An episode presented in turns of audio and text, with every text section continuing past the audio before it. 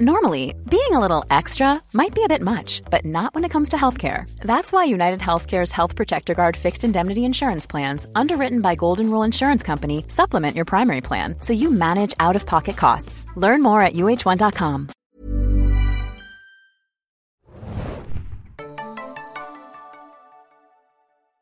Herzlich willkommen, liebe Serienjunkies, zu einer neuen Ausgabe des Serienjunkies Podcasts. Mein Name ist Axel und mit mir im Studium Studium, ich hab's wieder gesagt. Ja, wir lassen es drin. Im Studio sitzt die liebe Nadja. Hallo. Und der liebe Felix. Hallo.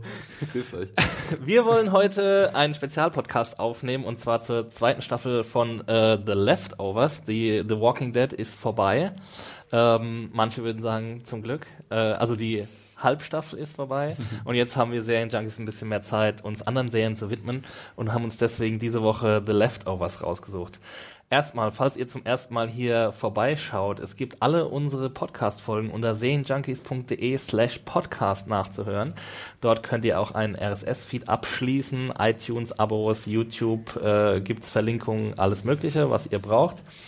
Wenn ihr Feedback an, an, uns habt, dann schreibt uns doch bitte an podcast.serienjunkies.de. Darüber freuen wir uns sehr. Wir werden auch noch weitere Podcasts dieses Jahr produzieren. Also wenn ihr Feedback zu diesem Leftovers Podcast habt, dann können wir die, äh, die das Feedback äh, gerne vorlesen in zukünftigen Ausgaben. So, ähm, läuft gut bis jetzt. Läuft gut bis jetzt. ihr dürft auch gleich sprechen. Okay. Ähm, aber wir müssen vorher, äh, Ja. äh, bevor ihr sprechen dürft, müssen wir unserem Sponsor noch danken, denn ähm, Sky hat uns mal wieder äh, ja, ermöglicht, über eine Serie zu äh, sprechen, die auch bei äh, Ihnen im, Ange im Angebot läuft. Und äh, zwar die zweite Staffel von The Leftovers könnt ihr sehen ab 11. Dezember, immer freitags um 21 Uhr auf Sky Atlantic HD. Das heißt, das ist dieser Freitag schon. Dieser ne? Freitag, korrekt, Ja, ja. tatsächlich. Äh, Also kurz nach dem Staffelfinale gibt's alles ähm, bei Sky im linearen Fernsehprogramm. Ihr könnt es dort wahlweise auf Deutsch oder Englisch sehen, könnt aber auch auf äh, Sky Go, Sky Online und Sky On Demand äh, die Sachen ähm, auf Abruf quasi euch angucken. Also wenn ihr Sky habt, dann könnt ihr das online auf Abruf machen oder im li- linearen Sky-Programm auf Sky Atlantic HD.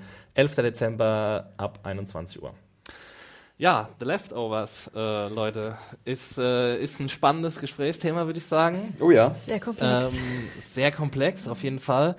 Äh, war letztes Jahr auch schon ein spannendes Gesprächsthema. Es war ja bei vielen von uns Serienjunkies äh, in den Toplisten ganz oben zu finden. Nadja, äh, war das bei dir? War es deine Lieblingsserie letztes Jahr? ähm, auf jeden Fall eine der neun guten Serien, fand ich, ja. Ja. Ähm, und Felix, von dir weiß ich, dass du, dass du nicht der allergrößte Anhänger warst. Der Ich, ich, war, Staffel. ich war nicht der allergrößte Anhänger der ersten Staffel, das stimmt, ja. Ich habe die mir natürlich auch angeguckt, weil es ist ja wirklich so gewesen, dass Leftovers, das trifft ja auch auf die zweite Staffel zu, immer auch bei uns in der Redaktion ein großes Gesprächsthema war. Also Mhm. ähm, gerade dann am Montag, wenn die meisten die dann gesehen haben, die Folge oder so, dass dann sofort das Gesprächsthema äh, Leftovers war und sagt, hast du das gesehen, habt ihr das verstanden, um was ging es da gerade in dieser Szene? War vielleicht in dieser zweiten Staffel äh, eine größere Frage als jemals zuvor. Ja. Und äh, rein das Interesse und weil natürlich auch ein gewisser Bass da war, wie man so schön sagt, habe ich mir natürlich dann noch die erste Staffel angeguckt und es war so halb-halb. Also ich mochte, glaube ich, die Hälfte aller Epis Episoden ganz gerne, die halt äh, mich emotional schon berührt haben. Ja, ich habe ein Herz, ich muss es jetzt hier äh, zum wiederholten Mal sagen. Ähm, Ja, ich du musst es auch mal beweisen. Sagen reicht nicht. ich äh, verteile bald mit Frank Zander äh, Hähnchen irgendwelchen obdachlosen Tafeln oder so und werde mich rehabilitieren. Ja. Ähm, nee, und, und die andere Hälfte der ersten Staffel oder die anderen fünf Epis Episoden ging bei mir so ein bisschen unter. Ich fand die ein bisschen zu manipulativ, etwas äh, zu gefühlsduselig vielleicht sogar und sich auch von den Themen etwas sehr wiederholend. Also es hat bei mir nicht so den großen Effekt ausgelöst. Von daher habe ich dann die erste Staffel insgesamt so als okay bewertet, ähm, mit wirklich sehr guten Episoden zwischendurch, aber nicht durchweg äh, ja, begeisternd für mich. Ein großer Kritikpunkt war ja schon auch, dass die Staffel als, oder die erste Staffel, die Geschichten als sehr, sehr düster und gnadenlos düster eigentlich schon eingestuft worden von, von vielen Kritikern. Also auch so in der Kretosphäre, gibt es das Wort? Ich weiß nicht. Ab jetzt Äh, gibt es es. Ab jetzt gibt es. gut. Mark my words. Ähm, wurde es ja auch sehr ähm, ja, unterschiedlich aufgenommen bei unseren amerikanischen Kollegen. Es gab Leute, die waren Riesenfans, die haben die Serie auf Platz 1 ihrer besten Listen gesetzt. Ähm, es gab Leute, die sind mittendrin ausgestiegen, die haben gemeint, äh, haben dann Artikel darüber geschrieben, why I'm quitting the leftovers und das Echo da war eigentlich immer, ähm, die Serie ist zu düster. Es ist einfach, ähm, ja, es ist einfach es wird eine Depression in Serienform gegossen, eigentlich. War das, war das bei euch auch so ein bisschen das Problem? Oder, ja. Ja, doch, also da ist was dran, bestimmt. Aber ich denke, es gab zwischendurch doch genug Momente, kleine Momente, die, die wieder Hoffnung gegeben haben und die ja, halt gezeigt haben, man kann sich auch nach so einer Katastrophe, worum es ja eigentlich im Endeffekt ging, dass sie sich erholen oder wie sie damit umgehen, dass, dass man dann damit lernt zu leben und irgendwann das Leben wieder halbwegs normal werden könnte, eventuell. Ja, äh, Ein bisschen. Mit Abstrichen. ja das, das glaube ich auch. Ähm, wobei ich auch sagen muss, jetzt nach der zweiten Staffel äh, sieht man irgendwie die erste Staffel noch in, etwas, in einem etwas düstereren Licht. Gibt es ein düsteres Licht? Bestimmt. Das war auch Ähm, noch öfter düster, habe ich so in Erinnerung. Also einfach vom, vom Licht her, ne? So die Ja, Ach, du meinst jetzt auch Ja, ja, ja. literally quasi Ja, im. Wort. Also, aber ich fand schon, dass die erste Staffel schon, äh, vielleicht war das auch was, was mich ab und zu ein bisschen gestört hat, äh, mir zu oft den Knüppel zwischen die Beine geschmissen hat und dass es halt auch dann sehr hart gewesen ist. Ich erinnere mich gerne bzw. ungerne an die Leidensgeschichte von, von dem Pfarrer Matt äh, zurück in einer Episode äh, oder an auch, auch die Strapazen, die halt äh, der Charakter von äh, Nora, ja. Carrie Ja. Coon, ähm, durchleben musste. Es hat einen schon ziemlich betroffen gemacht. Äh, und das waren auch die Folgen, die bei mir sehr gut funktioniert haben. Aber irgendwann hatte ich den Eindruck, dass man sich auch in diesem Leid suhlt. Also, dass halt ähm, Damon Lindelof und äh, Tom Perrotta. Tom Perrotta ist Tom war der Vorname, die beiden Serienschöpfer sich äh, ein bisschen vielleicht daran ergötzen, dass ihnen ihren Charakteren so viel Unheil widerfahren ist und dass sie halt extrem hilflos sind. Äh, Lindelof hat ja auch in einem Interview verlauten lassen, dass er wirklich Depres eine schwere Depression hatte, als er die erste Staffel von The Leftovers geschrieben hat. Wer hätte das gedacht? Und er hat es erst, glaube ich, jetzt zum Start der zweiten Staffel gegenüber Sepinwall war es, glaube ich, gesagt. Ähm, und ja, also es ist, ähm, dann kommt dann sehr wenig überraschend, muss man sagen. Ähm, Und dich- da ich so ein positiver Mensch bin, ich, das war, das zieht mich einfach runter. ja, aber du hast ja vorhin gesagt, dass es für dich schon an der Grenze zur Manipulation war, zur Ja. emotionalen Manipulation. Ähm, das war jetzt zum Beispiel, ja, also ich kann es schon, ich kann es schon verstehen, dieses Argument, aber bei mir war das halt gar nicht der Fall. War das bei dir so ein bisschen, dass du irgendwie gedacht hast, okay, jetzt, jetzt drücken sie ein bisschen zu arg auf die Tränendrüse? Tränendrüse eigentlich nicht, nee. Also es war, es war schon hart, oft zuzugucken, was den Leuten da passiert. Und ähm, auch wenn, also ich glaube, das, was mich halt dranbleiben hat lassen, war wirklich, wie das umgesetzt war, wie die Schauspieler da in ihren Rollen aufgehen konnten. Und ähm, andererseits konnte ich auch, glaube ich, nie mehr als zwei am Stück gucken. Also, das, also eine war schon, das hat eigentlich schon gereicht. Eine Stunde geht das ja auch. Ja. Das äh, finde ich ist okay. Dann Da kann man wieder eine für, schöne ne? lockere Sitcom danach Ah, ein bisschen, Aufmuntern. bisschen Modern Family. Everything's fine. Ah, ja. Ja, ich, ähm, ich war da ein bisschen dankbar drüber, weil ich die Reviews geschrieben habe und dann das gleich so verarbeiten konnte, was man erlebt hat. Also man, da hat man glaub- dann auch irgendwie das, das Bedürfnis gehabt, sofort drüber zu schreiben. Ich glaube, das ist auch wichtig bei Leftovers, dass man da irgendwie äh, viele Sachen aus sich rausbekommt nach so einer Folge. Äh, zumindest habe ich auch immer selbst den, das Bedürfnis, äh, wenn ich so ein Ding da sehe und es macht ja schon emotional was mit einem oder was ich, weckt irgendwelche Fragen in einem auf, die, die man sich stellt oder die man, oder welche Parallelen sieht man, die man auf sein eigenes Leben anwendet. Ja. Und äh, ist, glaube ich, nur in der, in der Natur der Sache, dass man das dann mit anderen Leuten teilen möchte, beziehungsweise irgendein Ventil braucht dafür. Ich glaube, als Reviewschreiber ist das dann äh, wirklich ganz praktisch. Für uns ist es jetzt praktisch, hier im Podcast zu sitzen. Das Gerade ist zur eine einzige. Therapiesession. Ja, vielleicht Ja. mal ein bisschen was loszuwerden. Genauso praktisch war es natürlich auch, sich mit den Kollegen darüber zu unterhalten und sehr verschiedene Meinungen auch äh, zu erfahren zu den einzelnen Ja. Szenen. Ja, auf jeden Fall. Ähm, sorry, Nadja, wolltest du noch was sagen? Ja, ich glaube, das ist auch eine dieser Serien, wo man so viel rumphilosophieren kann, so viele verschiedene Ideen nochmal rausfiltern kann, die jeder natürlich anders wahrnimmt. Und äh, wenn man will, kann man ja da auch äh, ja, in Ja. die Lost-Dimension übergehen und äh, wirklich Ja, das, das hoch, nach kleinen Verschwörungshinweisen. Spannende und Interessante ist ja wirklich, dass es auch keine Antworten eigentlich gibt, wirklich in dieser Serie. Ja. Gab es ja in der ersten Staffel auch nicht. Und das hatte mich so ein bisschen gestört anfangs, weil ich bin so einer, ich fand dieses, dieses Event der Rapture eigentlich super interessant und spannend und irgendwas in mir drin wollte halt schon gerne wissen, was da passiert ist. Ja. Und das hat man uns ja komplett vorenthalten und äh, wurde auch mit offenen Karten gespielt. Man wird es wahrscheinlich nie erfahren. Oder man wird es nicht erfahren. Hoffentlich, würde ich sagen. Ja, genau. Aus so, meiner so, so sehen es ja auch einige, Ja. dass es gut ist, das, was sich erfährt. Und ich ähm, fand dann gut, dass das bei mir irgendwie jetzt im Laufe der zweiten Staffel, vielleicht so langsam den Übergang dahin zu bekommen, ähm, gar nicht mehr so wichtig war, irgendwie Antworten zu bekommen, sondern ich habe das irgendwie, äh, wie sagt man es schon im Englischen, ich habe es embraced. Sehr gut. Also ich ist hab- umarmt. Ich habe es umarmt, dieses Konzept äh, Ja. der, der, der, der Ahnungslosigkeit und äh, dementsprechend auch vielleicht einer gewissen Hilflosigkeit, dass man halt selber sich irgendwas zusammenreimen muss und alle Möglichkeiten offen sind bei irgendwelchen Theorien. Und das ist, denke ich mal, auch gerade eine Stärke des Formats, die halt auch gerade zur Diskussion der Serie gut beiträgt, weil halt jeder Zuschauer irgendwie was Eigenes dazu mit beisteuern kann. Ja, sie rührt auf jeden Fall an den existenzialistischen Kern von uns allen, äh, was, was äh, nicht einfach ist. Also ähm, wir haben vor 15 Jahren gab es solche Serien nicht, die uns solche Gefühle vermittelt haben. Und deswegen äh, kann ich das auch verstehen, wenn Leute sagen, das ist mir einfach zu krass als Unterhaltungsformat. Ich will ja auch ein bisschen irgendwie da rausgehen und vielleicht mit einem Lächeln oder mit einem guten Gefühl. Und bei The Leftovers kriegt man nicht unbedingt immer ein gutes Gefühl. Außer man bewundert halt eben die Machart dieser Serie. Ähm, so, wir wollen echt mal übergehen zur zweiten Staffel. Ähm, wie war es denn bei euch, äh, die Erwartungen so, ähm, bevor es bevor es losgegangen ist? Habt ihr euch drauf gefreut? Nee, gar nicht. Echt? Nee, ehrlich, nee. Okay, krass. Guck an. Ich dachte, Ja, interessant. das hätte echt zu Ende sein können nach der ersten Staffel. Das Hm. hätte für mich sehr gut als Miniserie funktioniert. Also sehr, sehr gut. Und deswegen dachte ich, was soll da noch kommen? Also, wie lange wollen sie das jetzt noch auswalzen?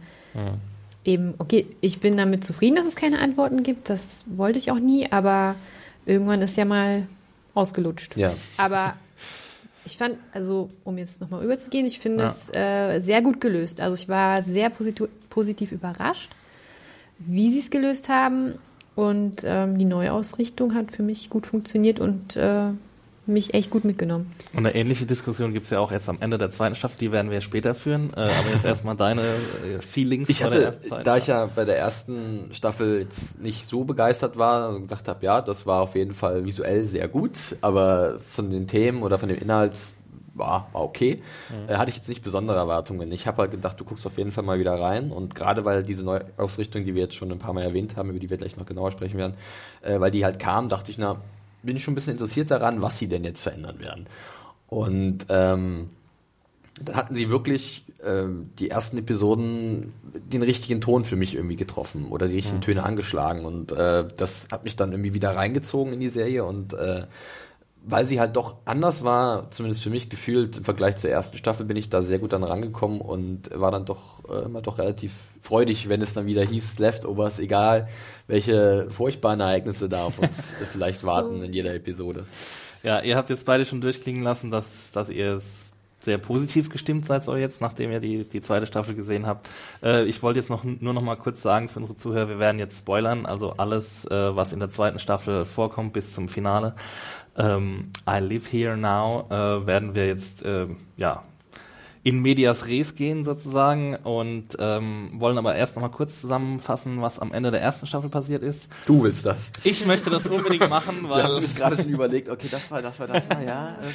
Also ganz, um es ganz kurz zu machen, Mapleton steht in Flammen, ja, die, die, äh, die Guilty Remnant, diese Sekte, die sich dort gebildet hat, ähm, die hat ihren großen Coup äh, durchgeführt, indem sie Puppen der verschwundenen Familienmitglieder aufgestellt hat, in diversen Häusern und, ähm, und sonstige Aktionen durchgeführt hat und dann ist eben ein wütender Mob äh, ist dorthin gezogen, wo die Guilty Remnant gewohnt haben und äh, hat die Häuser angezündet ähm, und ja, Guilty Remnant getötet, ähm, verbrannt, äh, ja, verprügelt.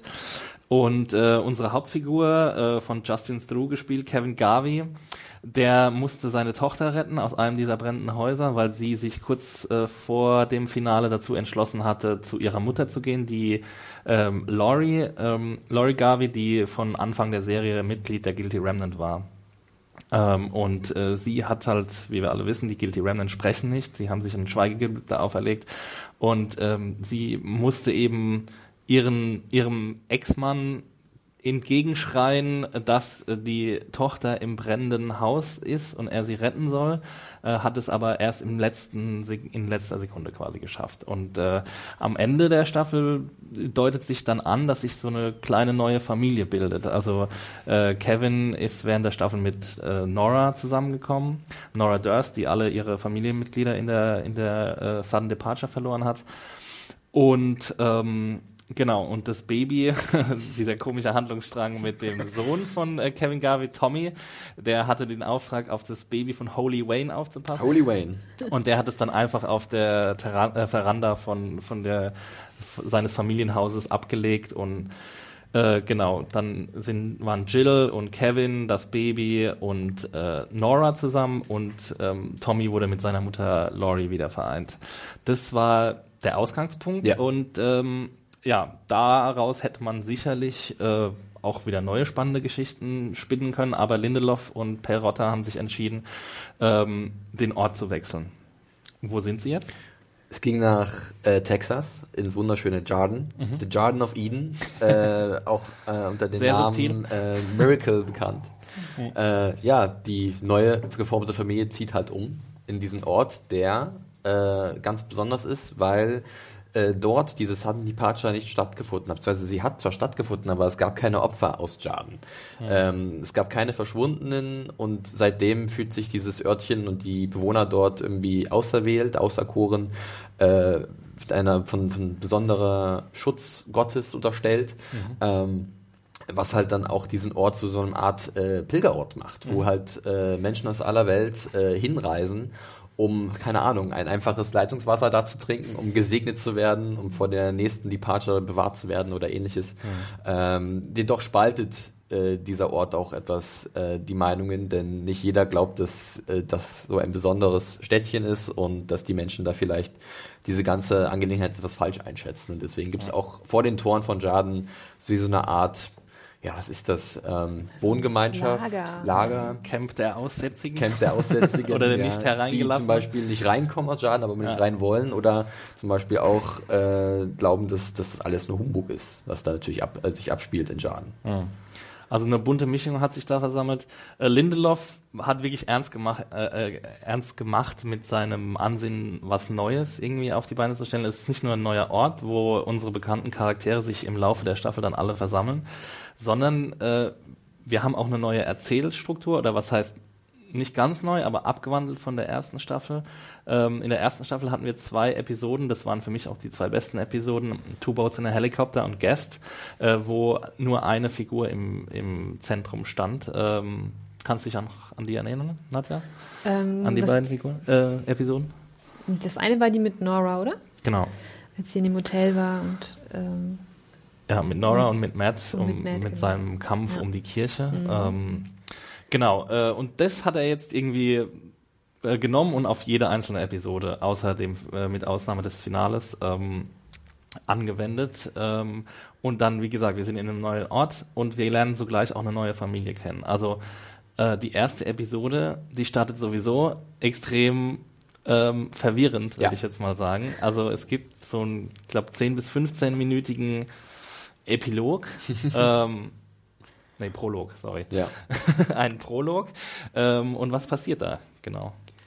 Ja, ich glaube, da haben wir uns alle so ein bisschen gedacht, was gucken wir denn jetzt gerade hier? Also, ähm, denn man sieht, äh, ja, die, die, die, die prähistorische Urzeit, kann man das so nennen. Man sieht auf jeden Fall eine Neandertaler-Frau, die äh, bei Nacht aus ihrer sicheren Höhle rausgeht, die dann aber zusammen, schwanger? die ist, die ist schwanger, genau richtig. Diese Höhle bricht dann aber zusammen. In ihr, in der Höhle drin war ihre Familie oder ihr Ihre Sippe, ihre ihr Sippe, Stamm. ja, ihr Stamm, die halt dann alle da begraben sind und sie ist ja auf sich allein gestellt und es ist ein ganz komisches Ding. Sie gebärt dann äh, ein Kind und das Kind gerät dann in Gefahr äh, durch eine Schlange, die dann von der Frau abgewehrt wird. Sie wird aber von der Schlange gebissen. Ja. Die Frau stirbt. Eine fremde Neandertaler Frau schnappt sich das Kind und zieht es groß. Es ist wirklich sehr, sehr irritierend gewesen. Ich gebe es offen und ehrlich zu. Aber äh, es war ein sehr interessanter Ansatz auf jeden Fall. Und jetzt mit dem Wissen äh, vom Ende der zweiten Staffel kann man definitiv auch Parallelen ziehen zu diesem Prolog, ähm, mhm. der ja auf gewisse Charaktere der zweiten Staffel äh, anwendbar ist. Mhm. Wie hat dir das gefallen, Nadja? Äh, ich wusste auch erstmal überhaupt nicht, was, was ist jetzt los. Aber äh, es war unglaublich, wie schnell einen das doch ähm, irgendwie fasziniert hat. Also ich, ich hätte das auch noch ein paar Minuten länger gucken können. Ja. Ich fand es spannend. Ja, ja, Zeig mir die Schlange. Prähistorisches äh, Spin-off. Das wär's doch mal. Genau. Ja, wie wir ja dann noch gesehen haben, es, äh, der Ort war ja in Jarden. Also mhm, es war genau. dort, wo dann die Geschichte weitergeht letztendlich. Ja. Ja, und es war, ja, mal was ganz Neues. Und wir lernen ja dann quasi mit so einem Continuous Shot, äh, sage ich jetzt einfach mal auf Englisch, ja. fällt jetzt keine Entsprechung an, ein, lernen, eine anschließende Szene. Sehr gut. Äh, kommen wir dann direkt in die Handlung rein und lernen direkt neue Familien, die neuen Familienmitglieder der Murphys kennen. Und ich glaube, in der Episode, es dauert bis zu bis nach zwei Dritteln der Episode kommen erst unsere bekannten Charaktere vor. Also es ist schon Ach, sehr, sehr äh, ja, außergewöhnlich. Stimmt, das ging erstmal nur um die Nachbarn. Hm. Ja, richtig. Und wir haben halt eben ihre, ja, ihr Leben so aus ihrer Sicht und wir äh, lernen als allererstes, lernen wir Evie kennen, die, äh, die Tochter der Familie. Ähm, und nach und nach lernen wir dann die ganze Familie kennen, der Familienoberhaupt John und äh, nee, Erika ähm, ist die Mutter und ähm, der Sohn Michael. ist Michael, mhm. genau. Und die äh, Evie und Michael sind eben äh, Zwillinge und ähm, ja, wir lernen so ein bisschen Jarden kennen, ähm, also noch nicht so richtig, weil wir erst in der zweiten Episode eigentlich mit Blick der ähm, Garvis Jarden, Jarden so richtig kennenlernen, aber es gibt viele Merkwürdigkeiten, die da vor sich gehen. Ähm, Zum Beispiel der neue Vorspann. Zum Beispiel der neue Vorspann, der gehört auch dazu. Der äh, schon mal ein Indikator dafür ist, dass es alles wesentlich fröhlicher ist als in der ersten Staffel. ja, also mir hat ja ehrlich gesagt der Vorspann der ersten Staffel nicht besonders gut gefallen, muss ja. ich sagen. Ähm, ich fand es, also wenn du schon so eine krass depressive Serie machst, dann mach doch wenigstens einen Vorspann, der nicht mega krass das betont. So. Also, ja. ähm, ja, deswegen, ich weiß nicht, wie war es bei euch in der ersten Staffel? War das? Ich fand die Optik cool, weil es mich an so, äh, so, so wie so Kirchenbilder äh, erinnert hat oder diese, wie in der Sixtinischen Kapelle. Also es war ja so da nachempfunden mhm. irgendwie, dass man halt ans Himmelszelt blickt äh, und, und dann sieht man da halt, wie halt ja Menschen entführt werden, beziehungsweise äh, anderen Menschen genommen werden. Ja. Äh, aber mit der Musik ganz klar, das war schon was sehr episches, epochales, ja. äh, das eindeutig äh, uns sagen sollte, ähm, wir sind alle gestraft und alles ist schlecht und ihr werdet jeden verlieren, der euch lieb ist und äh, willkommen bei The Leftovers. ja, genau. Have fun, guys. Ja. Und, Hier ist eine Stunde und, Depression. Und im Vergleich zur zweiten Staffel ist halt auf einmal, gibt es so einen so einen sehr entspannten Gitarren-Sound. Äh, ja, es hat Ohrwurmqualität. Ja, Ohrwurmqualität, ja. richtig. Äh, die Bilder sind nichtsdestotrotz auch eigentlich ziemlich traurig, wenn man überlegt, mhm. dass da halt ja. äh, wirklich Familien gezeigt werden oder kleine Kinder mit ihren Eltern und die Personen, die hier verschwinden, werden halt so gegen Sternenhimmel oder ja. irgendwie irgendwelche Hintergründe ausgetauscht. Und es zeigt uns halt so, oder es zeigt die Menschen in so alltäglichen Situationen, was halt, glaube ich, auch ganz gut nochmal das festhält, was halt dieses äh, Departure-Ding bedeutet hat für viele ja. Menschen, ja. die aus nichts halt Menschen verloren haben oder wo halt Menschen aus ihrem Leben gerissen wurden. Und das hat halt, glaube ich, dann noch ein bisschen besser wirklich funktioniert als das Intro aus der ersten Staffel. Ja. Auf jeden Fall. Also es hat eine, gleich eine ganz andere Stimmung vermittelt und es gibt auch, ist na, natürlich auch der Text dieses Songs, ich habe mir jetzt leider die Künstler Let the Mystery Be? Genau, Let the Mystery Be ist halt auch einfach ein Meta-Kommentar ja. von Lindelof an alle seine Fans oder diejenigen, die es, die seine Kritiker, waren. die Fans waren. Er sagt ihnen einfach, Leute, es wird hier keine Auflösung geben, es wird kein zweites Lost-Fiasko geben, es wird, ähm, es wird alles einfach nur um die Emotionen gehen. Ähm, ja, also das ist, das ist schon einmal, einfach mal, wir werden komplett in eine neue Welt geworfen. Es ist wie, als würden wir eine neue Serie anfangen. Es dauert ewig lang, bis wir, ähm, bis wir die bekannten Gesichter sehen und so. Aber es ist trotzdem auch irgendwie super faszinierend, was, was in, äh, in Jarden alles so vor sich geht. Also im Haus der Familie zum Beispiel ist so ein komisches Zirpen, ja. äh, wo, wo auch nochmal jetzt am Ende der Staffel äh, Bezug drauf genommen wird. Dann ähm, die Mutter, die Erika, ähm, die gräbt irgendwie eine, eine Schuhkiste aus, Ja. wo ein Vogel rauskommt und sowas und du fragst dich halt, was ist, was ist hier los? Ja. Und auf der Straße sind irgendwie so, so Krater, sind mit so Glasvitrinen ähm, versehen. dass Es man da gibt wahnsinnig verrückte Charaktere in der Stadt selbst. Zum Beispiel eine Frau, die in ihrem Hochzeitskleid nur noch unterwegs ist oder jeden Genau. Tag halt mindestens eine Stunde das trägt, weil zum Zeitpunkt der ersten Departure äh, halt sie dieses Hochzeitskleid anhatte und äh, Ja. weil sie halt verschont wurde oder halt der Ort verschont wurde, macht sie daraus halt so ein Relikt oder so eine Reliquie. Mhm. Genauso wie so ein verrückter Ziegenmeuchler, der halt äh, an dem Tag, als die Sudden Departure war, eine Ziege umgebracht Ja. hat und jetzt immer wieder Ziegen umbringt, um halt den Ort zu schützen. Das, es hat sich halt dieses, dieses, dieses Leitbild oder diese Gedanken, dass halt Jarden was Besonderes ist und verschont wurde, das hat sich halt so in diesen Geist der Stadt reingefressen, dass das teilweise schon so eine Art, ich weiß nicht, Manie vielleicht bei manchen schon äh, ähnelt, die halt äh, sich wirklich äh, auserwählt fühlen. Die haben Es ja auch ihre eigene Hymne. Ne? Ja, ja, stimmt. Die haben eine eigene Hymne, sie sind irgendwie. America. Das hat Ohrwurmpotenzial.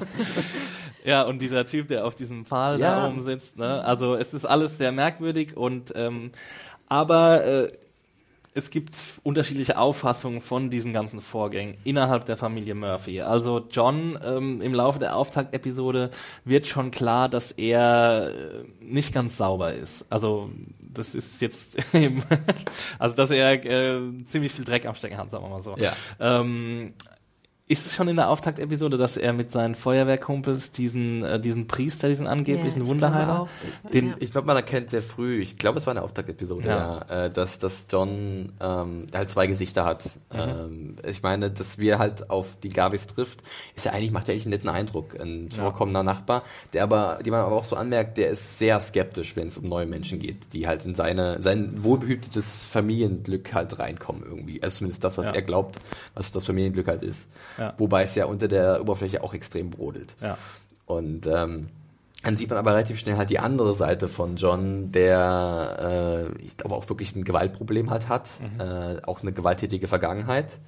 Ähm, die hat auch einen Grund, vielleicht werden wir den später nochmal wissen, oder einen Grund, ähm, im Zusammenhang mit seinem, was ist der Schwiegervater oder sein Schwiegervater, Vater? ja. Mit seinem Schwiegervater.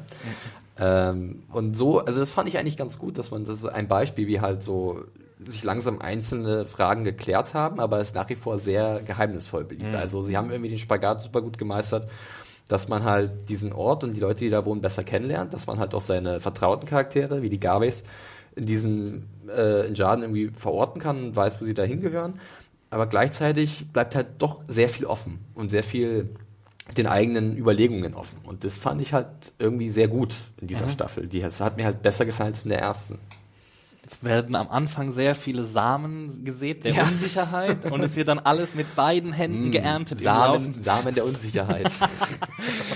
Genau, die, die werden dann im Laufe der Staffel und es ist krass, weil es heißt ja Let the Mystery Be und es gibt keine Erklärung von jeder offiziellen Stelle zu hören, aber wir kriegen Erklärung auf fast alle diese, ähm, diese ja, Ungewöhnlichkeiten, die im Auftakt angeteasert werden. Also wir wissen, warum der Schächter macht, was er macht, Ja. wir wissen, warum die Hochzeitsdame macht, was sie, die Braut macht, was sie macht und äh, wir wissen, warum es diesen Glaskasten gibt und wir wissen das alles am Ende der Staffel. Und das der ist Vogel, warum der. Genau, das wissen Kiste wir auch. war. Ich glaube da auch, dass da teilweise wirklich die zweite Staffel dann einen extremen ja, wieder Anschauungswert hat irgendwie dadurch auch vielleicht auch hat, wenn man halt viele Sachen Ja. im Laufe der zehn Episoden vergisst, Ja. gerade was in den ersten Episoden etabliert wird und dass man dann beim zweiten Mal blicken so äh, vielleicht immer noch nicht klüger ist als beim als nach dem ersten Mal blicken, aber man kann halt einzelne Verbindungen besser äh, machen und äh, Para Parallelen erkennen, die äh, einem vielleicht auf Dinge bringen, die man vorher halt nicht gesehen hat. Ja. Wenn man so gut ist wie wir, dann sieht man das natürlich beim ersten Mal. Natürlich, ganz wir haben alles logisch. sofort erkannt. Äh, wir haben auch jetzt keine Fragen. wir sind alles, alle ziemlich sicher, dass am Ende der Staffel alle tot sind. Was? Nein. It's all a dream. All a dream. Ähm, ja, genau. Also in der Auftaktepisode kommen dann am Ende kommen dann die Garveys an, ähm, die Jill, Jill, Kevin, Nora und das neue äh, und das neue Baby ähm, von Holy Wayne. Und äh, Holy Wayne. sie wollen ja, äh, in der zweiten Episode sehen wir dann, wie das alles zustande kam.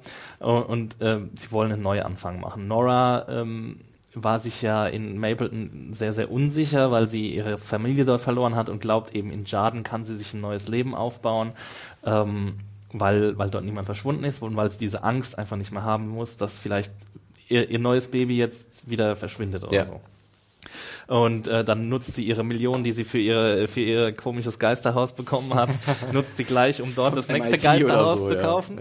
Ähm, ja, und dann kommen sie am Ende der Episode an und ähm, lernen die ihre Nachbarn kennen, die Murphys. Und ähm, ja, dann gibt's gleich schon mal so ein paar äh, wirklich, ja, auch merkwürdige, gruselige Momente, finde ich sogar. Also ähm, John er er erklärt irgendwie Kevin so halb grinsend, dass er sechs Jahre wegen, ähm, wegen einem Mordversuch im, im Gefängnis war und bekommt dann aber keine äh, Erklärung dafür, weil Evie einen Anfall hat, äh, einen epileptischen Anfall. Und äh, ja, und dann gibt's erstmal so ein paar Fragezeichen, dann löst sich die ganze Party auf und äh, in der Nacht ähm, passiert dann ein weiteres Erdbeben. Ähm, und äh, ja, was, was, was geht da vor sich? So, was, was, was passiert alles nach dem Erdbeben? Was habt ihr sofort gedacht bei dem Erdbeben? Ich dachte sofort wirklich an die zweite Departure, um das Ja. mal Ach so. Ich dachte wirklich, dass jetzt, äh, das wäre halt dieser mutige Schritt gewesen, innerhalb von, es war alles im Piloten, ne? ja. Ähm, Innerhalb von, der ging ja auch ein bisschen länger, na, also Piloten nicht im, im Auftakt, Ja, ging ja ein Ich bisschen glaub, länger. war das nicht in der zweiten erst? Das. Das Erdbeben? Nee, das war am Ende der ersten. Ja. Ich glaube, das war so der Paukenschlag zum Schluss, genau. Und Ja. ich fände halt, ich hätte es halt mutig gefunden oder interessant, wenn sie halt irgendwie 50 Minuten lang so ein Idyll aufbauen oder so, ein so, ein so, ein so ein, äh, ja, diesen Pilgerort, ähm, wo das Leben halt irgendwie weitergegangen ist und niemanden wirklich einen Verlust erfahren hat und dann am Ende aber doch dieser Schlag kommt. Ähm, wie sich herausstellt, ist es ja nicht der Fall, aber im Laufe der Staffel kommt es zu einem Schlag gegen Jarden, der halt eigentlich im Endeffekt dem Ort schon das antut, was halt alle anderen Orte vorher bei der ersten Departure erfahren hat. Und äh, deswegen, da- ich dachte aber bei dem Erdbeben sofort dann irgendwas, jetzt passiert's doch. Aber es ist halt super weird, was da passiert. Ja, ja ich, auch, ich war auch nicht sicher. Also ich dachte, kann es das jetzt sein oder nicht? Aber es wäre vielleicht zu einfach gewesen. Mhm. Ja, ja, eben. Ne? Deswegen, das, Deswegen das war halt dachte so der andere Überlegung für mich. Ich dachte, wäre schon jetzt ein billiges Mittel, um das Drama ins Rollen Ja. zu bringen. Ne? Ganz Ja. klar. Ja, also hätte mir auch ehrlich gesagt nicht so gut gefallen. Ich habe da gar nicht so viel dran gedacht, wenn ich mich jetzt mal zurückerinnere, was mein Gefühl da war. Auf jeden Fall stellt sich heraus, äh, dass Kevin sich umbringen wollte. Äh, wie wir dann auch in der letzten Episode kriegen wir darüber dann ähm, die Bestätigung. Ähm, und wahrscheinlich auf Geheiß seiner, seiner, seiner sehr redseligen Begleiterin. Ja. Die gute Paddy. Die gute Paddy äh, weicht nicht mehr von seiner Seite. Ähm, und was noch passiert, ist eben, dass Evie äh, verschwindet. Und da gibt's so eine ominöse Szene, da rennen sie und ihre beiden Freundinnen, die mit ihr verschwunden sind, die rennen eben nackt durch den Wald. Ja. Was man jetzt im, in der Nachbetrachtung eigentlich dann noch merkwürdiger ist. Das ist dann auch wieder so ein Ding, wo, wo uns Lindelof auf die falsche Fährte gelockt hat. Ne? Weil Patty sagt ja auch irgendwann, sie sind departed ähm, und wir wissen nicht genau, was ist eigentlich Patty jetzt gerade. Also ist sie wirklich ein Geist oder ist sie ähm, ist sie, ist sie nur die, die Traumvorstellung von Kevin oder wird er jetzt wirklich wahnsinnig oder gibt es vielleicht doch irgendwie sowas wie zurückgekehrte Gestorbene und was weiß ich. Ja.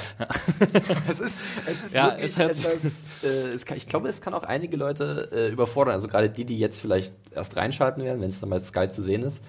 Ähm, ich, man muss, glaube ich, erstmal, also ich musste ein bisschen langen Atem mitbringen, weil äh, also ich musste schon oft überlegen, was passiert hier gerade und Ja. wie passt das alles zusammen. Umso glücklicher bin ich eigentlich, dass dann im Laufe der Staffel, äh, die sich mir doch so gut erschlossen hat und man äh, halt auf geschickte Art und Weise Fragen beantwortet hat, beziehungsweise äh, seine Geschichte so aufgebaut hat, dass ich halt nicht mehr so irritiert war. Ich war eher ähm, sehr interessiert daran, welche Wege sie noch gehen werden, um mir vielleicht Sachen nahezubringen. Also, um das kurz aufzugreifen, äh, die Sache mit Patty, die endet für mich persönlich mit vielleicht einer der besten Episoden der äh, gesamten Serie bis jetzt. International äh, Assassin. International Assassin, die achte Episode, Ja. die auch mit, ge also die wurde halt auch mit gespaltenen Gemütern aufgenommen von der Zuschauerschaft. Ja. Aber ich fand sie wirklich super Ja. die hat bei mir einfach, das war nämlich so ein bisschen der Punkt, wo ich genau gesehen habe, sie haben wirklich was komplett anderes mal gemacht, dieser zweiten Staffel. Das war so das Paradebeispiel. Komplett ungewöhnlichen Weg zu gehen, äh, aber dennoch irgendwie thematisch sich in gewisser Art und Weise treu zu bleiben. Äh, und, und das hat für mich einfach hervorragend funktioniert. Hm. Äh, bevor wir dazu kommen, nochmal kurz abschließend, äh, was, wo die ganzen Charaktere am Anfang sind. Tommy und Laurie sind immer noch in New York irgendwo und haben so eine Anti-GR-Gruppe mhm. aufgebaut. Tommy, äh, Laurie schreibt an ihren Memoiren, äh, will irgendwie so das alles aufdecken, wie schlimm das alles da vor, vorgeht. Und Tommy ist irgendwie so ein, so ein Agent Many of us have those stubborn pounds that seem impossible to lose, no matter how good we eat or how hard we work out. My solution is PlushCare. PlushCare is a leading telehealth provider with doctors who are there for you day and night to partner with you in your weight loss journey. They can prescribe FDA-approved weight loss medications like Wagovi and Zepbound for those who qualify. Plus, they accept most insurance plans. To get started, visit plushcare.com slash weight loss. That's plushcare.com slash weight loss. Provokateur, der irgendwie in die verschiedenen GR-Gruppen eingeschleust wird und die da rausholen soll. Und Paddy, äh, Laurie macht eben so eine Selbsthilfegruppe für die, um denen den Ausstieg zu ermöglichen. Und äh, Matt Jameson ist auch äh, äh, glücklicherweise Miracle. nach Miracle gekommen, weil er da irgendwie, äh, er soll dem dortigen Pfarrer aushelfen oder sowas. Also ist schon alles ein bisschen convenient, wie sie dorthin kommen.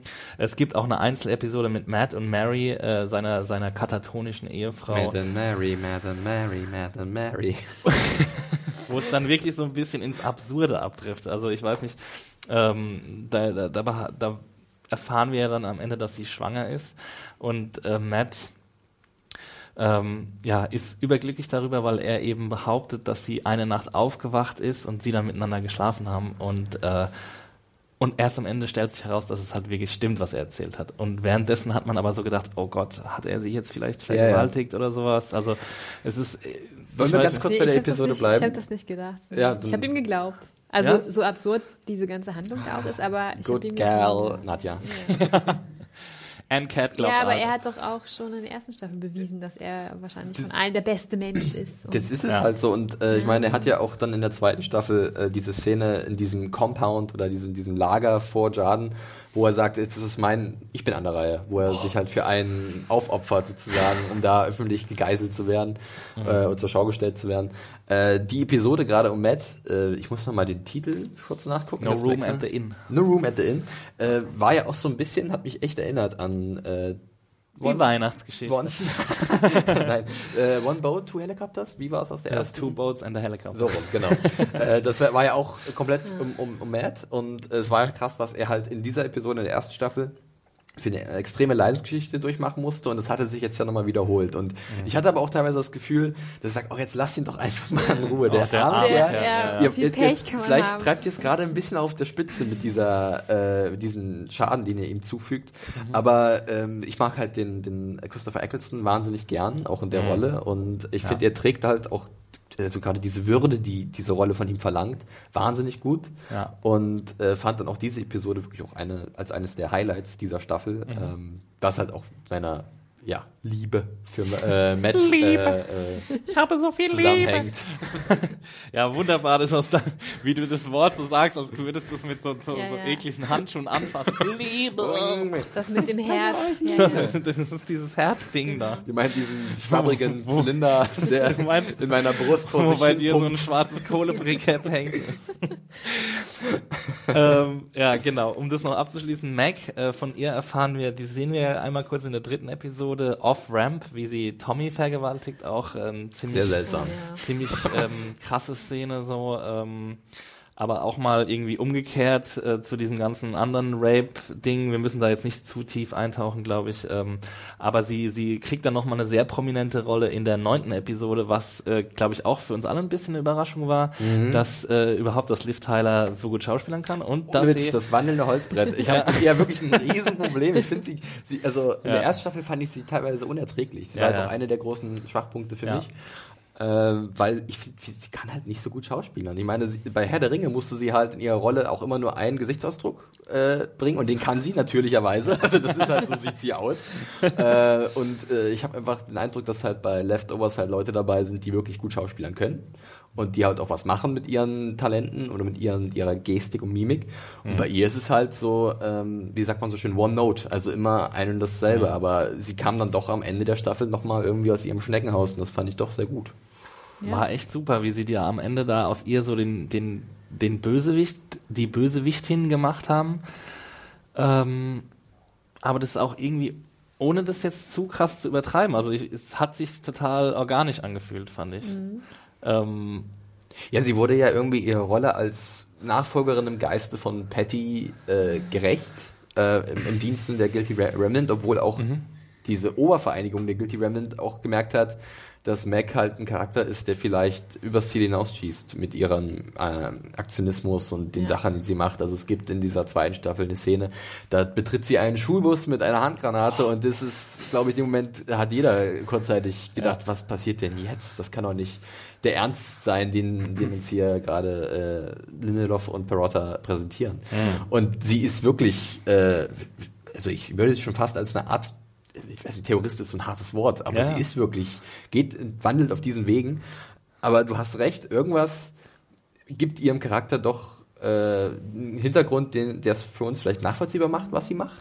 Ja, Äh, wir kriegen ja auch noch einen, Flashback, eine Ja. Rückblende in ihre Vergangenheit und so und, und warum sie jetzt so agiert, wie sie agiert und äh, ja, warum sie mit diesem diabolischen Grinsen da, äh, das, das hat sie dann und dann kann endlich mal Liv Tyler auch ein bisschen schauspielern äh, und, und die Aktion, die sie macht, also nicht nur die Handgranate, sondern auch, dass sie jemanden steinigen lässt, Ja. der wahrscheinlich un, un, äh, unschuldig ist. Also im Guilty Remnant Camp Oh ja. vor Jardin äh, wird dann äh, irgendwie so ein Wanderer, der da, der das entdeckt hat, wird dann gesteinigt.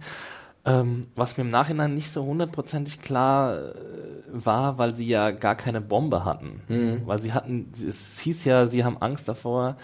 Dass das Geheimnis rauskommt. Aber Das was war das Geheimnis? aber was Vielleicht war war das Geheimnis? Na, das Geheimnis könnte natürlich das gewesen Video. sein, was sich genau im Wohnwagen letztlich befunden hat. Okay, ja. Aber auf der Das können wir doch jetzt sagen, oder? Ja, natürlich, wir können alles Also, sagen. wir haben ja gesagt, wir spoilern. Also, Ja. äh, das ist nämlich, glaube ich, eine der größten Enthüllungen der Staffel, Ja. der neunten Episode am Ende, ähm, dass halt Evie und ihre Freundinnen halt nicht ja, departed sind, sondern äh, in Wirklichkeit halt Anhänger der Guilty Remnant. Äh, Mhm. Der Kontakt wurde irgendwann mal geknüpft zwischen Mac und äh, Evie, die ja gemeinsam schon mal aufeinander getroffen sind in Jarden, als Mac dann noch zu Besuch war. Bei diesem Pfarrer, der wiederum von John. Also es ist alles verbunden. It's all connected, oh Überall, my God. Wenn man so eine Karte hätte mit so roten Fäden, das wäre wirklich. Eine Carry, Carry-Karte. Genau. Carry, Weil äh, das genau. für mich ähm, dieser Kontakt, also in dem Moment habe ich es mir auch schon so ein bisschen denken können, ihr wahrscheinlich auch, dass Ivy dann in die Richtung eventuell. Ich war wirklich, ich hatte da konnte. noch gar nicht den Gedanken auch nicht Nee, dran. also ich, na, irgendwie dachte ich schon, dass die beiden ja, dann wahrscheinlich später nochmal sich getroffen haben müssen, ja. äh, sonst hätten sie es nicht gezeigt. denke Nadja, du bist so klug. Nein, naja, warte ich halt. Okay, Ja, nee, aber ja was mir auch im Nachhinein nicht klar geworden ist, wie hätte diese Geschichte weitergehen sollen. Wir haben ja nicht gesehen, dass sie E-Mail-Adressen ausgetauscht haben und sie haben nur die Vornamen genannt und äh, Gut, das hat aber für mich So, ganz ne, gut offscreen wie- funktioniert. Ich habe mir das schon dann irgendwie, ja, hat, hat also mir ich find's- gereicht. Nee, mir nicht. Die Karöttchen haben dir gereicht. Ne? Korrekt schon. Nee, es war, genau.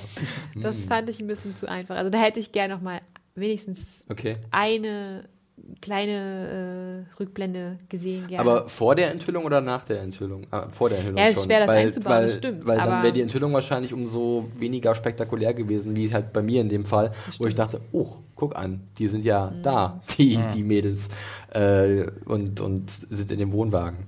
Ja, das war großartige, großartige Überraschung. Ja. Für mich auf jeden Fall.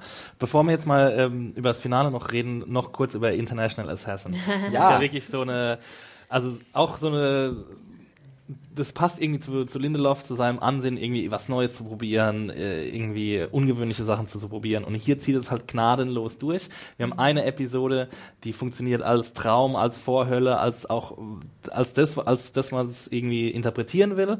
Äh, man kann sich selbst seine Gedanken darüber machen. Äh, man muss es aber einfach nur embracen.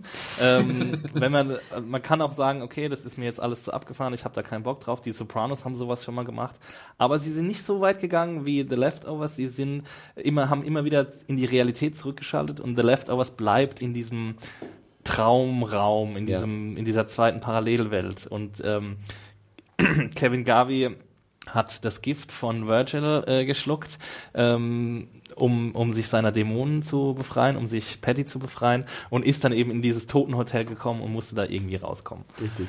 Ja, er hat irgendwie die Wahl, sich verschiedene Kleider überzustülpen. Ich glaube, ein Pfarrerrobe, äh, seine Polizistenuniform und halt so ein schöner Taxido. Und Guilty Remnant. Und Auch Guilty Remnant ist ja. auch noch dabei, genau richtig. Und er entscheidet sich halt für den Anzug und wird dann zu einem, ja, äh, internationalen äh, Auftragskiller, kann man ja fast so sagen. Ähm, dessen Auftrag es halt ist, äh, die, die Anführerin der Guilty Remnant umzubringen, die halt jetzt Senatorin ist und so, und das ist tatsächlich Patty.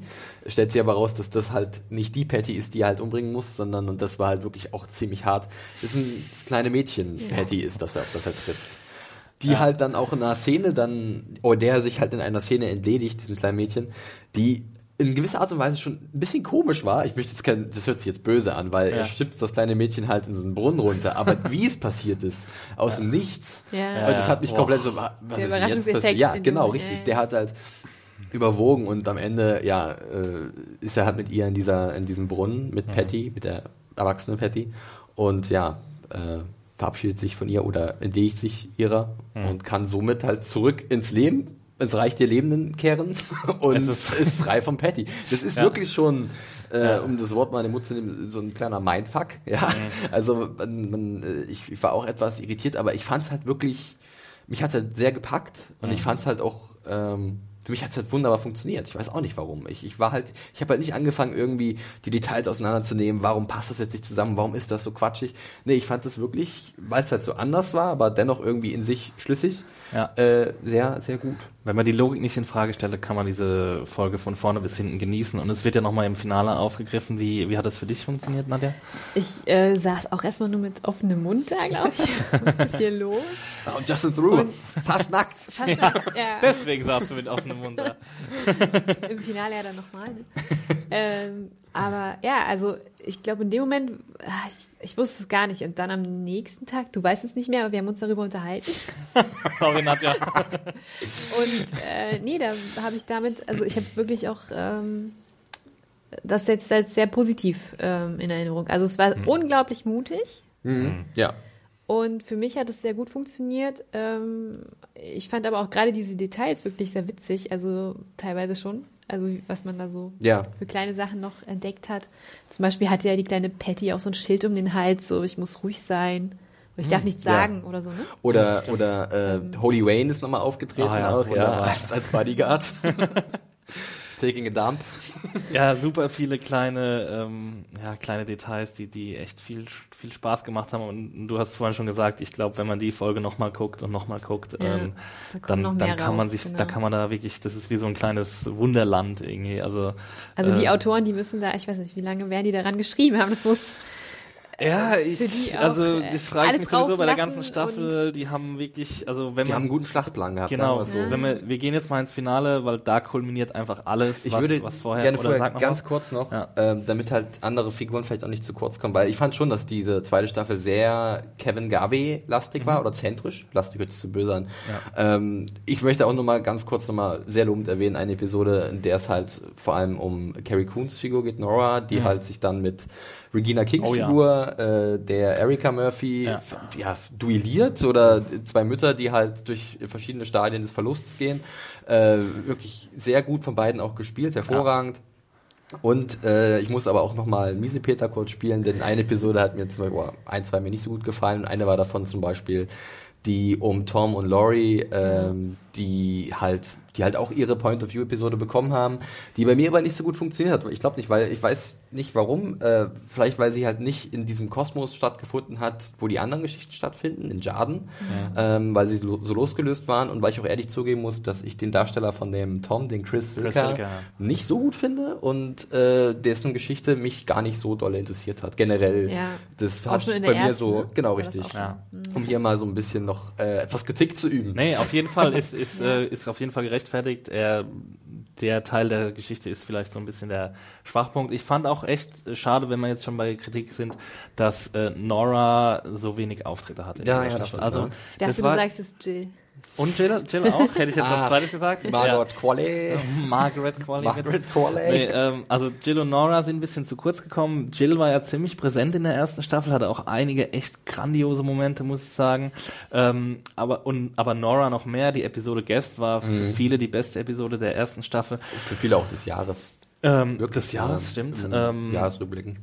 Und das ist ein bisschen schade. Und jetzt im Finale, äh, um, um jetzt mal den, den Segway Ja, zu jetzt machen, darfst du. jetzt darf ich, äh, fand ich auch ein bisschen schade, wie sie ihren, ihren Handlungsbogen, der ja kein richtiger Handlungsbogen war, wie sie den abgeschlossen haben. Weil das war, für mich kam das so ein bisschen aus dem Blauen heraus. Also wir, wir sagen ganz kurz, es kul- kulminiert alles auf der Brücke. Ähm, Mac behauptet, sie hätte eine Bombe äh, und ähm, fährt den Wohnwagen auf die Brücke und dann steigen Evie und ihre Freundin zur Überraschung aller aus und halten Schilder in die Luft, dass es noch eine Stunde dauert und dann geht die ganze äh, Chose in die Luft.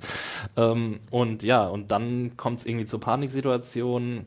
Äh, die Eltern von Evie erfahren davon und ähm, ja, versuchen sie davon abzuhalten. John wird irgendwie äh, davon abgehalten, zu ihr zu stürmen. Ähm, aber Erika schafft es irgendwie und das ist, für mich war das die eindrücklichste Sequenz dieser Episode, dass irgendwie ähm, die Mutter, die gehörlose Mutter ihrer Tochter versucht, die jetzt aufgehört hat zu sprechen, äh, das auszureden und mit, mit Handzeichen, mit Gebärdensprache auszureden und es ist gescored von Max Richter, super, wunderbar, es ist ähm, ja, in Zeitlupenaufnahmen äh, ist es sehr schwülstig, hat sich das jetzt alles Ja, aber ja, es ja, funktioniert perfekt einfach, finde ich. Und äh, alle warten auf den großen Knall, der dann aber ausbleibt. Ähm, ja, und äh, dieser Überraschungseffekt, der, der ermöglicht es aber, diese, den Guilty Remnant, die sich als Campbewohner getan haben, dann äh, Mapleton, ach, Mapleton, was sage ich, Jarden zu stürmen. Das dann aussieht. Das dann aussieht wie Mapleton, in weil sie alles in Staffel. Flammen setzen. es Genau, dann haben wir wieder die Spiegelung. Chaos, was dann da äh, losbricht. Äh, ja, äh, Menschen treiben es auf der Straße, wie man tatsächlich sieht. Also, ah, guck an, Ja. Macht euren Kram da. Äh, Feuer überall, alles dunkel und sehr äh, ja, zerstört. Und äh, ja, das eins, die einzige, oder diese, dieser, dieser Ruheort, dieses Idyll ist dann auf einmal halt so wie jeder andere Ort auch nach der ersten Departure. Was Genau. eigentlich ein irgendwie schöner, also schön, äh, ein guter Abschluss irgendwie Ja. fand. Oder ein guter äh, Bogen wurde gemacht, Ja. fand ich. Und jetzt nochmal zu der Kritik an Nora zurückzukommen. Sie verliert kurzzeitig ihr Baby, äh, Lily, ähm, von, ja, von so einer Art, ich weiß nicht, das war für mich ein, ein laufender Plot-Device, Ja. äh, diese, diese durchgeknallte Dame, die ihr das Baby abnimmt. Es war eine tolle Szene. Ähm, wir haben es ja vorhin schon gesagt, dass es dann die, die Szene aus dem Anfang äh, spiegelt, ähm, mit der, mit der Höhlenfrau Ja. ähm, dass sie sich schützend über ihr Baby ähm, wirft. Sehr, sehr tolle Szene. Aber man hat halt gemerkt, dass ja, dass nicht genug Geschichte da ist, um ihr jetzt einen, einen, echten Abschluss zu geben. Ja. Ich fand auch schade, muss ich noch sagen, weiß nicht, wie ihr das fandet, äh, der Moment, als Kevin Nora dann doch gestanden hat, dass er diese Vision hat von Patty, ne? Und dass sie dann einfach abgehauen ist. Und nicht mehr ans Telefon gegangen ist und da überhaupt nicht drüber geredet wurde, das habe ich nicht, das, das sah ihr irgendwie nicht ähnlich. Ich fand das ganz komisch. Ja, ich glaube, das konnte man sich irgendwie halt nur so ein bisschen erklären, weil Kevin ja sich das Leben nehmen wollte und Nora war, wurde, es war ja auch, wenn irgendwas bei ihr in dieser Staffel halt äh, über allem stand, dann war halt wieder diese, diese Verlustängste irgendwie, Ja. dass sie halt, nachdem sie ihre erste Familie verloren hat, auch ihre zweite nochmal verliert und vielleicht war sie einfach dann auch so sauer auf Kevin, dass er halt sich das Leben nehmen würde und ihr diesen Schaden zufügen würde, dass er auch, also dass auch er sie im Stich lässt. Und ich glaube, da ist dann vielleicht so ein bisschen was von ihrer Motivation hergekommen, dass sie ihn halt dann so äh, gemieden hat. Aber ich weiß, was du meinst. Ich fand es halt dann auch, also es hätte einfach noch irgendwie ein, zwei Episoden gebraucht, um Nora ähm, mehr Unterbau zu geben und, und mehr äh, sie zu ergründen nach äh, diesem Wechsel in die neue Stadt, in die neue Umgebung. Aber am Ende kommt es dann trotzdem für diesen Teil der Geschichte oder der, der handelnden Charaktere zum, zum Happy End, wenn man so will. Ähm, Kevins Handlungsbogen kommt irgendwie zu, zu einem sehr, sehr runden Ende, würde ich jetzt mal sagen. Also er hat ja immer so als Suchender angefangen, als so halb Wahnsinniger, aber jetzt kehrt er nochmal ins Hotel zurück, weil er von John äh, erschossen wird. Ähm, Auch ein sehr sch- überraschender Moment, muss ich sagen. ziemlich überraschender Moment und da dachte ich dann halt auch wirklich, ich dachte schon am Ende von, ähm, von der Virgil-Episode, dass er eventuell sterben könnte, dass ich der Serie zutrauen würde und dann dachte ich jetzt hier, okay, ja, gut. dachte ich auch. Hm. sie kehren jetzt nicht unbedingt nochmal ins Hotel zurück, aber sie haben es dann gemacht. Ja. Er darf dann irgendwie Simon Garfunkel singen, um rauszukommen. Ähm, macht es auch äh, nicht mit Bravour, aber ganz Er ordentlich. macht es, wie es jeder von uns machen würde. Irgendwie menschlich. Es ist nicht perfekt Charmant. und das ist es. Sehr ja, charmant eben. fand ich das. Während äh, ein kleiner Rotzefaden langsam in seiner Nase runterläuft. Wunderschön. Homeward bound. Homeward Bound ist er dann tatsächlich und er erkennt, ähm, er sagt dann auch gegenüber Mac, ähm, die, äh, die den, den Besuch, das Besucherzentrum von, von Miracle eingenommen hat mit ihren Guilty Remnant, I, I live here now. Ja. Er hat jetzt erkannt, es ist jetzt seine Heimat, weil eben die Leute, die ihm am nächsten stehen, äh, jetzt dort sind. Und er kehrt mit John, mit dem er sich mittlerweile versöhnt hat, äh, kehrt er nach Hause zurück, ähm, nachdem sie beide auch anerkannt haben, dass sie beide überhaupt gar nichts verstehen. Sie müssen es einfach embracen, jetzt haben wir das Ja. Wort wieder, was mit ihnen passiert. Und das schafft Kevin und dann kommt er, für diese Erkenntnis wird er dann zu Hause belohnt. Ja, mit einem sehr schönen Schlussbild, muss ich sagen. Also ich fand's, Ja. ich fand's sehr schön, bei mir hat es Ja. sehr gut funktioniert. Ist sehr rührselig, für manchen vielleicht auch sehr manipulativ wieder. Ja. Ähm, ich fand's aber schön, wie sie alle da waren, obwohl permanent in dieser Episode halt bei mir irgendwie im Hinterkopf war, dass sehr oft gesagt wurde, ähm, also dass die Leute nicht verstehen, was gerade passiert, dass Matt an einer Stelle sagt, äh, als er seine Frau sieht, die halt widersprechen kann, Mhm. ist es real? Und das sind ja schon so Metakommentare der, Mhm. der, der Drehbuchautoren, die halt uns auch diese Fragen stellen. Glaubst du, dass es wirklich gerade echt ist, was hier passiert? Ja. Und dieses Ende ist ja wirklich ein wunderschönes Ende eigentlich, ähm, was halt dann für mich auch so ein bisschen diesen, diese, diesen, diesen Grundton der zweiten Staffel untermauert, dass es halt eigentlich hier nicht mehr so viel um Verlust und Zerstörung und, und traurig, traurige Momente geht, sondern dass es ja wirklich irgendwas Schönes am Ende gibt, dass man doch belohnt wird, dass es was Hoffnungsvolles gibt und nicht alles wirklich die Bach runtergeht. Ist natürlich nur eine Art der Interpretation, aber da ich ein Herz habe und dieses bedient werden muss, glaube ich einfach, glaube ich einfach an, an, an ein schönes Ende, das, das mir da gezeigt wurde. Also seine ganze Familie ist dann da, Matt ist da, Mary sind da, äh, Nora ist da und sagt, you're home. Und äh, das ist, glaube ich, ja, die vorletzte Einstellung oder so. Und Es ist schon, also sehr, sehr, sehr bewegend. Ähm, war das für dich ein befriedigendes Ende, Nadja? Ja, auf jeden Fall. Also das Hm. war schön. ähm, Ich mochte es. und von, dir- bei dir habe ich jetzt auch rausgehört, dass es dir ziemlich viel Spaß gemacht hat. Ja, absolut. Also äh, ich, ich war äh, generell von dem ganzen Finale sehr angetan. Äh, ich habe mir natürlich zwischendurch Fragen gestellt, wie kann er diesen Schuss überleben? Ich habe mir auch überlegt, ist es... Ich Wird glaub- er ihn überleben? Wird er ihn überleben, genau, ja. Äh, ich habe überlegt, eine Kugel im Körper ist, glaube ich, wirklich gefährlicher, als wenn sie durchschießt, äh, durchgeht, weil sie kann ja. innere Blutungen oder innere Schäden anrichten in Organen.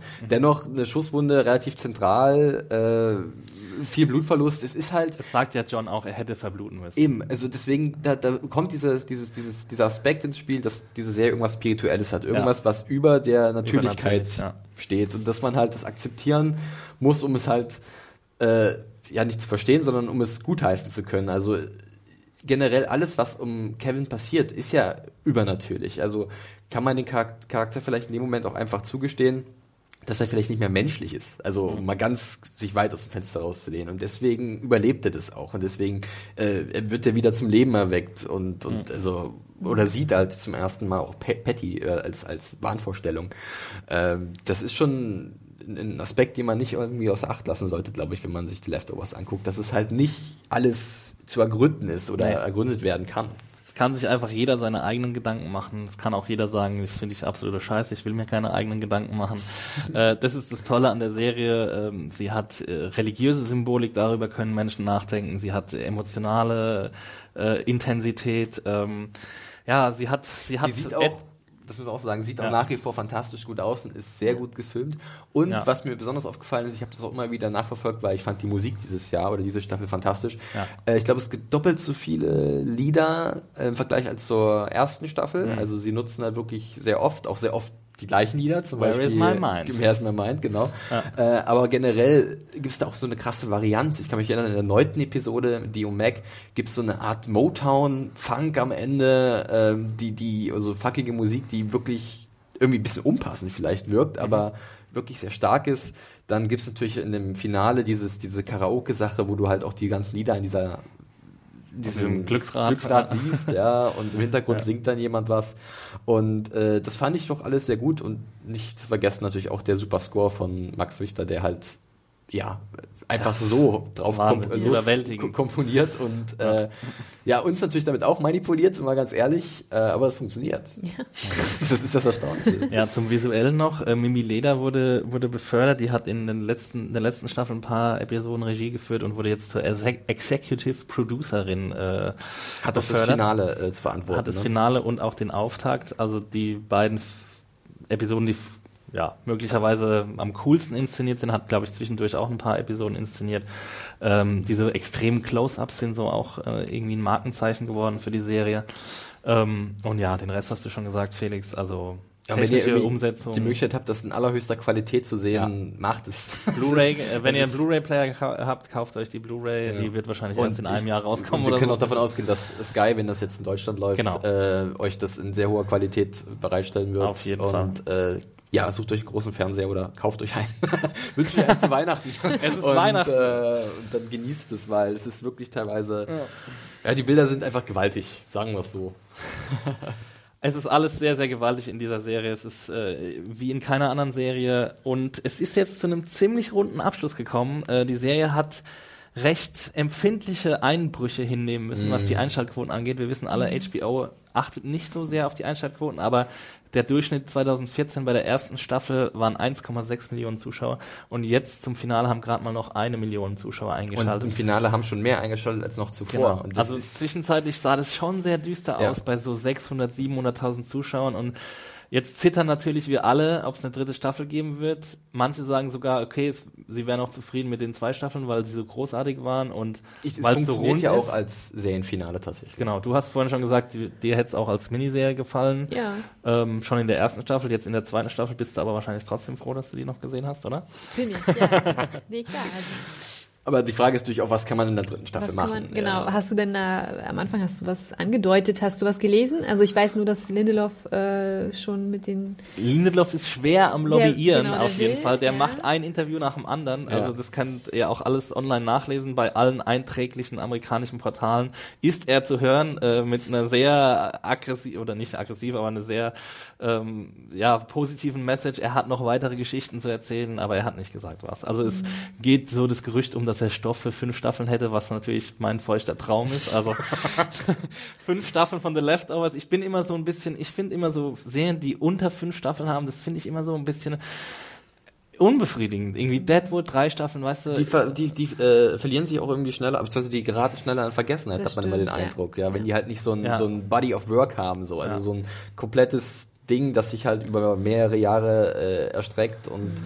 wo du halt wirklich auch Bestes Beispiel, wir saßen in der Kombination schon mal, äh, Mad Men, das halt über sechs, sieben Jahre lang Charaktere irgendwo hingepackt hat, dann haben die sich krass entwickelt und sind Ja. irgendwo ganz woanders gewesen. Und das kannst du halt teilweise auch nur über eine gewisse Laufzeit von, von, von Staffeln machen, so eine Entwicklung.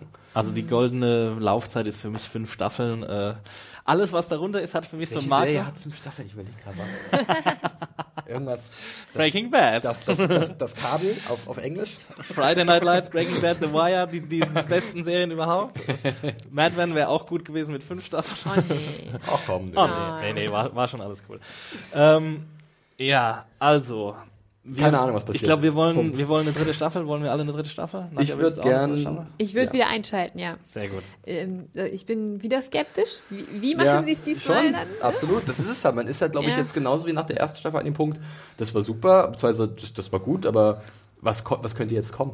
Und ja, äh, das sie ist könnten einfach halt, so ein eigenartiges Grundthema auch. Ja. Also, äh, worum man ja dann jetzt auch nicht, also ich finde, man kann da nicht ewig lange drüber reden, aber Ja. ja. wenn man immer wieder neue Charaktere einbaut oder wenn man mal Jill ein bisschen mehr Zeit Ja, gibt oder kommt- Nora und dann kann man wieder eine neue Staffel mit zehn Episoden machen. Und mit dieser wunderbaren Erzähltechnik, ich finde, das hat perfekt funktioniert Ja. in der zweiten Staffel, diese POV-Technik. Also das war, das hat diese emotionale Intensität nochmal intensiviert für mich. Ähm, Das war echt Ich fand es auch Toll. diesmal besser noch als in der ersten, dass die Episoden so ein bisschen charaktergetrieben waren. Ja. Ne? Also Ja. das, das war das, was mich damals auch äh, in Lost so reingezogen hat. Also ich, ka- ich mag nach wie vor Lost. Ja, ich mag auch Lost. ähm, äh, und das, das fand ich damals einfach schon so eine geniale Erzählweise und das wiederholt sich jetzt hier in der zweiten Staffel ganz schön, finde ich. Also, ja, ich glaube, äh, gerade der Vergleich nochmal zwischen Staffel 1 und 2, den du gerade gebracht hast, mit diesem, Mhm. diesem Aufbau der neuen Episoden, doch, der hat, denke ich, auch einiges ausgemacht und äh, hat es für mich halt, wie schon bereits erwähnt, besser gemacht als die erste Staffel auf jeden Fall.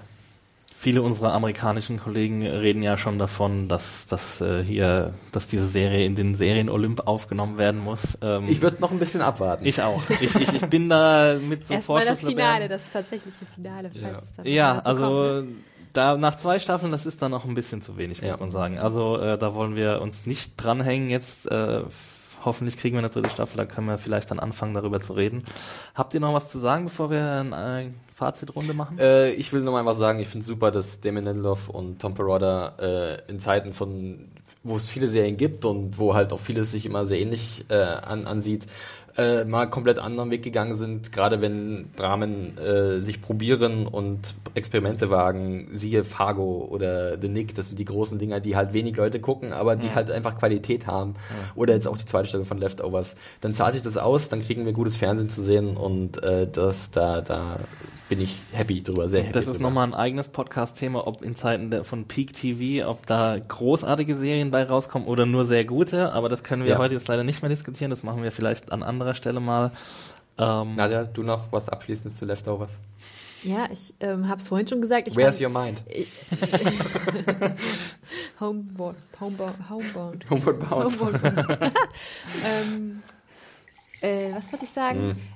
Genau, ich fand vor allem International Assassin natürlich extrem mutig, aber Mhm. auch einfach alles an der Serie ist so ein neu, neuer Weg irgendwie und ich verstehe auch, hatten wir ja auch redaktionsintern einige Leute, die abgesprungen sind. Grüße Ähm, an Lenker, die Leftovers liebevoll Lostovers ja, das getauft ist hat. so schade, ey, dass Lenker, Lenker abgesprungen ist. Die war in der letzten, im letzten Jahr war sie großer Fan der Serie. ja, wir hatten bis, schon bis zur einige- Hälfte war sie das hier auch noch. Einige Und das. Gespräche mit ihr. Ja, Dann hat Lost Overs hat sie ihr komplett zerstört. genau, ich denke, sie ist aber auch nicht die Einzige. Nee, glaube ich auch. Und äh, umso mutiger ist es von den Machern, da einfach mal was komplett Neues zu wagen. Und Mhm. ähm, ja, für einige funktioniert es, für andere nicht.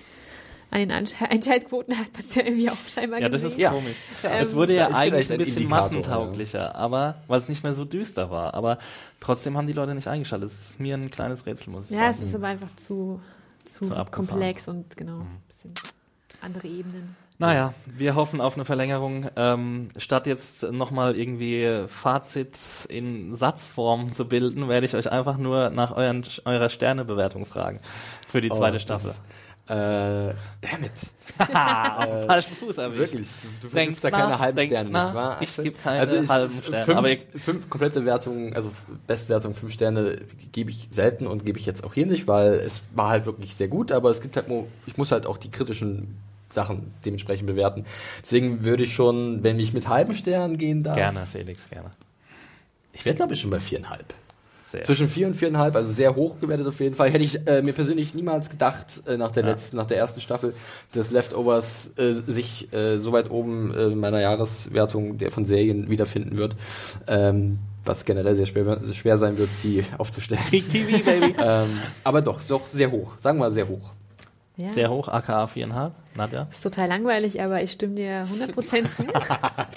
hätte ich auch gesagt, vier bis viereinhalb, ja. Also fünf sind es bei mir auch nicht. Da gab es immer wieder so ein paar Sachen, die mich gestört haben. Ja. Ähm, Kleinigkeiten eher, äh, ja, nee. Okay, dann lege ich stellvertretend für euch noch den halben Stern drauf. also fünf, Staffel, fünf Sterne von uns Serienjunkies. Also wenn das mal nicht eine Empfehlung ist für die zweite Staffel, ja. Leute, guckt euch das an. Das ist ganz, ganz großes Fernsehen. Ihr könnt es machen bei Sky. Ähm, ab Freitag, 11. Dezember, immer um 21 Uhr auf Sky Atlantic HD. Wahlweise auf Deutsch oder Englisch. Parallel auch auf Sky Go, Sky Online und Sky On Demand. Äh, da müsstet ihr das irgendwo finden. Ähm, uns könnt ihr erreichen bei YouTube, wo ihr es jetzt vielleicht gerade hört, bei iTunes. Gebt uns bitte Daumen und Bewertungen dort. Dann machen wir mehr Podcasts und so. Dann machen wir mehr Podcasts. Jetzt haben wir gleich noch eine kleine Ankündigung. Davor machen wir Twitter. Oh yeah. Nadja, wo kann man dich finden auf Twitter? Nadja-SJ. Yeah. Mich kann man bei Twitter unter dem Handle John Ferrari finden. John mit einem Y statt einem J. So sieht's aus, Hört man Mann. doch. Mittlerweile wissen es die Leute. Und Jon. Jon Ferrari. Mich findet ihr bei Twitter unter Max Stilecht. Und drrr, Drumroll, please. Es wird noch einen Podcast geben. Das wird vielleicht einige Leute von euch draußen freuen. Äh, Felix, will you do the honors? Ist es der, von dem ich glaube, der es ist? Es ist eine andere sehr gute Serie, die gerade auf FX läuft und nächste Woche ihr Staffelfinale feiert. Fargo, fuck yourself? Nein, wir sprechen natürlich äh, über die zweite Staffel von Fargo, das nächste Woche sein Staffelfinale feiert. Ja. Äh, diese Woche lief die vorletzte Episode, The Castle. Wow. Wow. Ja, Wahnsinn. kannst du eigentlich bei jeder Episode sagen von der zweiten Staffel von Fargo.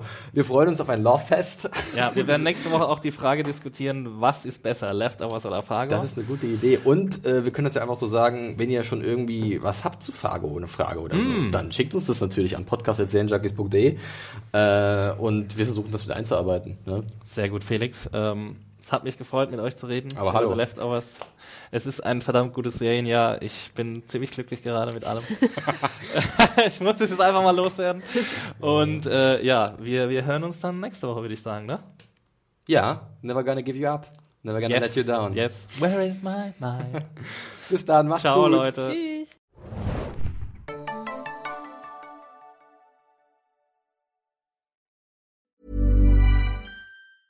Planning for your next trip? Elevate your travel style with Quince. Quince has all the jet setting essentials you'll want for your next getaway, like European linen, premium luggage options, buttery soft Italian leather bags, and so much more. And it's all priced at 50 to 80% less than similar brands. Plus, Quince only works with factories that use safe and ethical manufacturing practices. Pack your bags with high-quality essentials you'll be wearing for vacations to come with Quince. Go to quince.com slash trip for free shipping and 365-day returns.